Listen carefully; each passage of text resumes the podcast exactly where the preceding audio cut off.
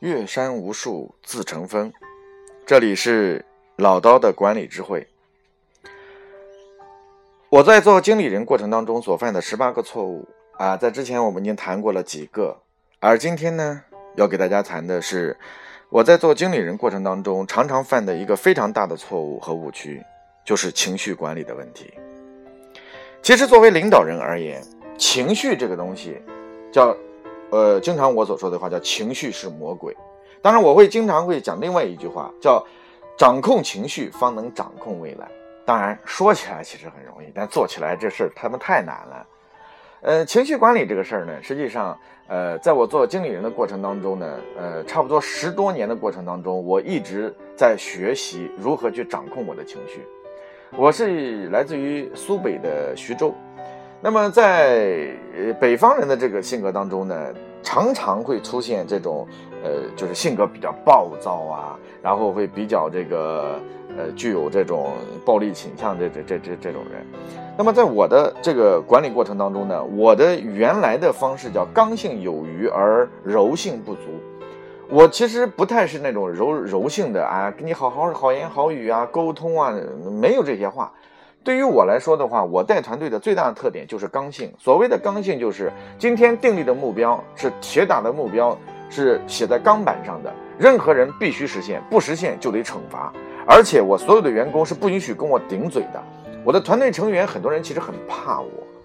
呃，我经常会在想，其实我这人，嗯这这个私下里还挺温柔的，怎么会很多员工会怕我呢？哦，因为我的员工不能够去犯错。因为他一犯错，我就会用那种很暴躁的脾气，然后你知道我声音还是比较大的，所以呢，就会让整个办公室弥漫着我那种硝烟的声音，啊，当然很多人也会说我，哎，说这个老郭呀，你这个管理上的这种行为啊，太过于暴躁，然后你你这种嚣张的声音，让全公司的人听完了之后呢，都会很很害怕。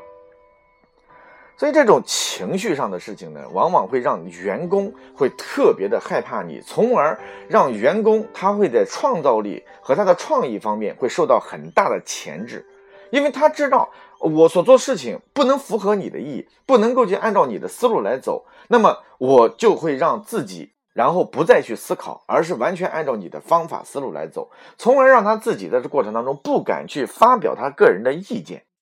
所以，对下属而言的话，一个管理者非常重要的事情，你要知道在什么场合当中去控制你自己的情绪。我以前是没有场合这个概念的，所以在呃我的管理过程当中，我作为一个部门经理的时候，其实那个时候我只是针对我部门发火。这个时候呢，我就发现其实呃问题也不太大啊，因为你铁打的营盘流水的兵，不行你就走，你接受不了就走。所以呢，呃也树了不少的敌人。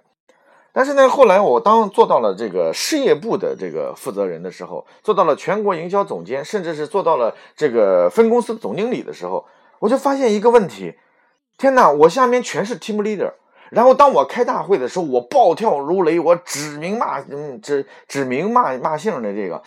这个时候我就发现。哎，我的员工和我的下属，尤其是中层管理干部，他们一个个都是带团队的。我在不断骂人的过程当中，就削弱了中层管理干部的领导力。恰恰是这个过程当中，让中层管理干部灰头土脸的同时，也让他们与我之间的距离就会越来越大，产生了离心离德的现象。因此，在这个过程当中呢，就出现了一些非常不愉快的事情。甚至出现了很多的一些这个中层管理干部，然后这个即使离开了之后，跟我也是怒目相向。其实不是因为他们不是好员工，其实是因为我没有控制好我的情绪。所以当我意识到这个问题之后，我就开始去啊自觉不自觉的会去找很多的中层管理干部，然后私下里面去谈事情，然后呢去呃跟他们聊天去道歉。那么，针对下属的这个情绪管理过程当中呢，要学会非常重要的一点就是，优秀的领导人要学会成为一个教练型的管理者，不要让自己的暴暴怒的这种情绪影响到整个的这个团队。比如说，像上个赛季的英超的切尔西的这个呃主帅莫里鸟嘛穆里尼奥，他就是因为在一个卫冕冠军，在这个新赛季开始之时。然后呢，就在一这个飞起来一脚又踢中了这个，可能踢伤了这个这个队医，然后导致了整个团队当中呢，然后对他的这种暴躁的性格，然后产生了怀疑，从而在球场上就出工不出力，导致了切尔西成为了这个一个大笑话，啊，被莱斯特，然后最后这个叫屌丝逆袭而上。那么，因此对于下属的过程当中，领导人尤其要学会控制的情绪。对于我而言啊，有几点我觉得是可以跟大家分享的。第一个就是要学会，然后在公开场合当中，然后要给予下属，尤其是中层管理干部，要给他这样的一个面子，可以这个普遍的去骂行为，但是不能指名道姓，从而去保留住啊中层管理干部的他的管理的权威，让他在他的团队面前有面子，这非常重要，这是第一点。第二点，控制情绪，就是在呃所有出现事情之后，然后呢，不要一上来就去用你自己的主观臆测，然后来判断这件事情的是与非。那么，从而呢，让你在事情过程当中先去了解发生的始末，然后再去针对具体的事情进行处理，而不是啊一这个这个情绪一上来，不管什么结果就开始到处乱骂，这个结果非常不好。那么第三个处理的方式呢，就是在所有的事情发生之后，当情绪上来的时候，首先要学会自我压抑。如果你已经出现了情绪的现象，就要学会主动的说 sorry，啊，主动的去跟你的全体员工去说对不起。我以前一直以为啊，这个领导者说对不起，这是多么丢面儿的一件事情啊。可是当我自己后来发现啊，当我的员工离我越来越远的时候，哎。其实你说对不起，然后主动的去道歉，反而会让你的领导力、权威啊，领导者的权威啊，会不断的往上翻，这是非常重要的。所以这三个处理的这个原则呢，可以在我们的过程当中学会去控制情绪。那么真正要需要去发脾气或者说展示情绪，因为领导者也是人嘛，你得考虑到我们食五谷杂粮，这一定会有火爆的脾气。那这个时候怎么办呢？把当事人或者是中层管理干部。然后呢，单独的一对一进行沟通，而不是当着他的下属面，然后对他进行大规模的批评，然后从而让他失去领导力。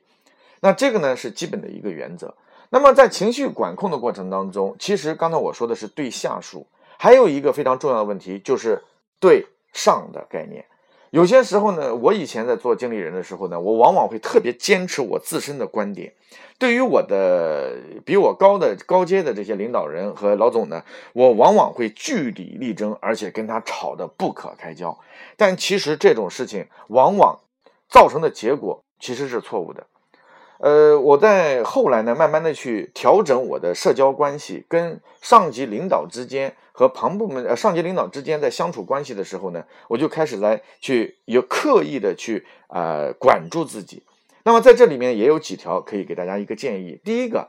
啊，我个人认为就是上级领导所做的任何事情要学会，然后先听，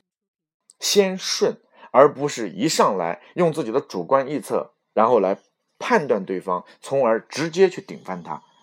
通常来说，一个企业当中，哈，企业和这个政府组织或者是这个呃国有企业不太一样。民营企业当中呢，常常呃选择这个领导者啊，一般老板不太会去选择这种窝囊废或者说是呃这个这个这个蠢材，然后来做领导人。因此呢，在这个过程当中，大多数的呃高岗高职级的领导人呢，都会具有一些远见和能力。这个时候呢，你要学会先听。先听的概念，就是因为他的经验比你多，他做领导者的岗位，他遇见的事情一定会相比较而言比你要可能要多一些。这个时候，你要先听和先顺，然后才能够去发现啊，他说的事情啊，他下达的指令，我做了之后会没会不会有结果？那么第二件事情呢，就是当我明显发现我的上级领导给我的策略和政策是错误的时候，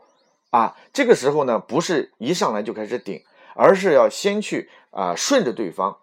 然后呢，哎，领导你这个问题呢，我觉得这个策略和战术呢，我觉得非常棒，这个市场推广方案非常好啊，我们如果按照这个方式，我们推演一下，假如按照这个方式往下推演，那么如果出现 A 种情况怎么办？B 种情况怎么办？结果如果不好怎么办？你可以把你的选择题抛给你的领导，因为有些时候你的领导人他在思考问题的时候呢，也不一定是那么的全面。因此，当你去说这个问题的时候，哎，我后来去给我的领导去选择答案的时候，他往往说：“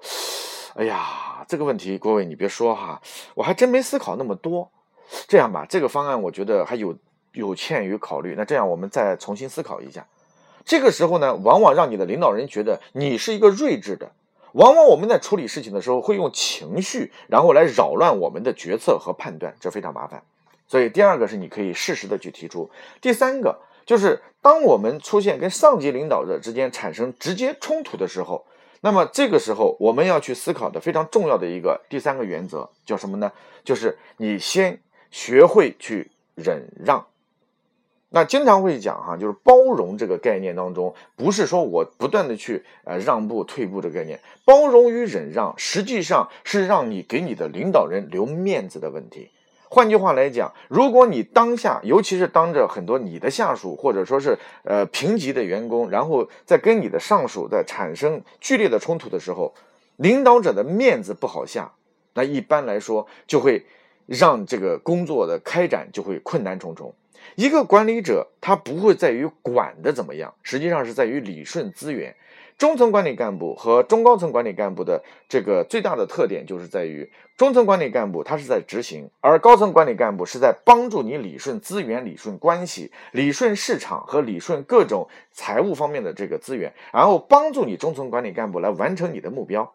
在这个过程当中，如果你直接不能够去包容你的领导人，不能包容他的这种缺点，你直接用你的个性来处理问题，往往就会出现一种现象，那么你的资源你就无法要得到，你的市场所需要的助力就无法从你的直属领导人或高阶领导人手里面获得。这个是关于跟上属领导人之间你的关系相处的问题。常规上来讲，情绪处理呢，一般我们要处理跟下属之间的关系，还要处理跟上级之间的关系，这个是非常重要的。那么在情绪管理过程当中呢，通常来说，我会告诉自己有三个啊处理事情的一个标准。当我遇到了这样的一个呃关于我们的情绪上来无法解决的时候呢，这里面的非常重要的一个点就是啊，也就是呃三个标准的答案啊。第一个就是处理的方式。用情绪化，情绪化就是我不管我对的还是我错的，反正我就是跟你闹，我用我的声音来压过你啊，不管有理没理，我就是用情绪然后来对骂，这个是很麻烦的。所以呢，一般来说呢，这是第一种人所选择的。第二种人所选择的呢，就是我在跟你争，我是对的还是错的。是我是对还是你是错？我用是与非的概念跟嗯这个下级和上级之间争得你死我活，往往得到结果，即使你争得了你的正确的观点，但是你失去了团队的心，或者失去了上级的资源支持，这很麻烦。所以一般来说，我处理在情绪管理的过程当中，我处理的方法采用第三种方式，就是结果。是作为我处理情绪问题、突发事件的一个非常重要的问题。就是我今天如果释放的这个情绪，如果对于我要达到的结果非常有助力，啊，那我就会去全力以赴做。如果没有助力，我就不会做。比如说啊，我们先放到家庭当中来看的话，呃，咱们有些时候有些伙伴们经常会跟呃老婆之间会吵架，吵得比较凶。那我也会有些时候跟老婆也会吵架。当我跟我老婆吵架的时候呢，吵到了有些时候也会去变情绪啊，声音比较大呀，争吵啊，然后去变你对呀，你错呀。但是你会发现，往往不会有好结果。所以后来我每次吵架的时候，我就在想，OK，那我吵架的结果到底想要什么？我是要最终的最坏的结果，我把它想通。我是要离婚的结果呢，还是要一个夫妻和好、家庭和谐的结果呢？那我自己想清楚了啊，那 OK，那我要一个夫妻和谐，需要的是不要离婚的这个结果。那因此，在这个过程当中，你的情绪就不会有那么样的这个这个糟糕。然后呢，你也不会去变到底是老婆对还是我对的问题，就不用变了，因为我要的结果是夫妻和谐。因此，在这个过程当中，哎，对不起，老婆，我错了，I'm sorry。这个时候反而发现，哎，结果会变得很好。同样的道理，在我们的企业管理过程当中，尤其是带团队，实际上我们就要能够让员工能够喜欢我们、爱我们，顺带把他自己的这种爱释放到公司、释放到我们的产品、释放到我们的客户身上，从而让他把情绪隐藏在内心。那么领导者呢，在这个过程当中起到情绪引导的作用，所以每个月都要学会去引导。我们员工在出现情绪问题的时候的一对一的沟通与指导，从而让员工的情绪得以释放。这就是关于情绪管理的问题。这里是老刀管理智慧。那么，关于呃我们在做情绪管理的深入探讨方面呢，也特别欢迎大家跟我做这个微信的沟通。那我的微信呢是郭伟啊六八八五，呃郭伟是汉语拼音的全拼啊郭伟六八八五。那希望大家呢可以加入我，呃之后呢我们可以一起来探讨深入的话题。今天的话题呢到此结束，谢谢。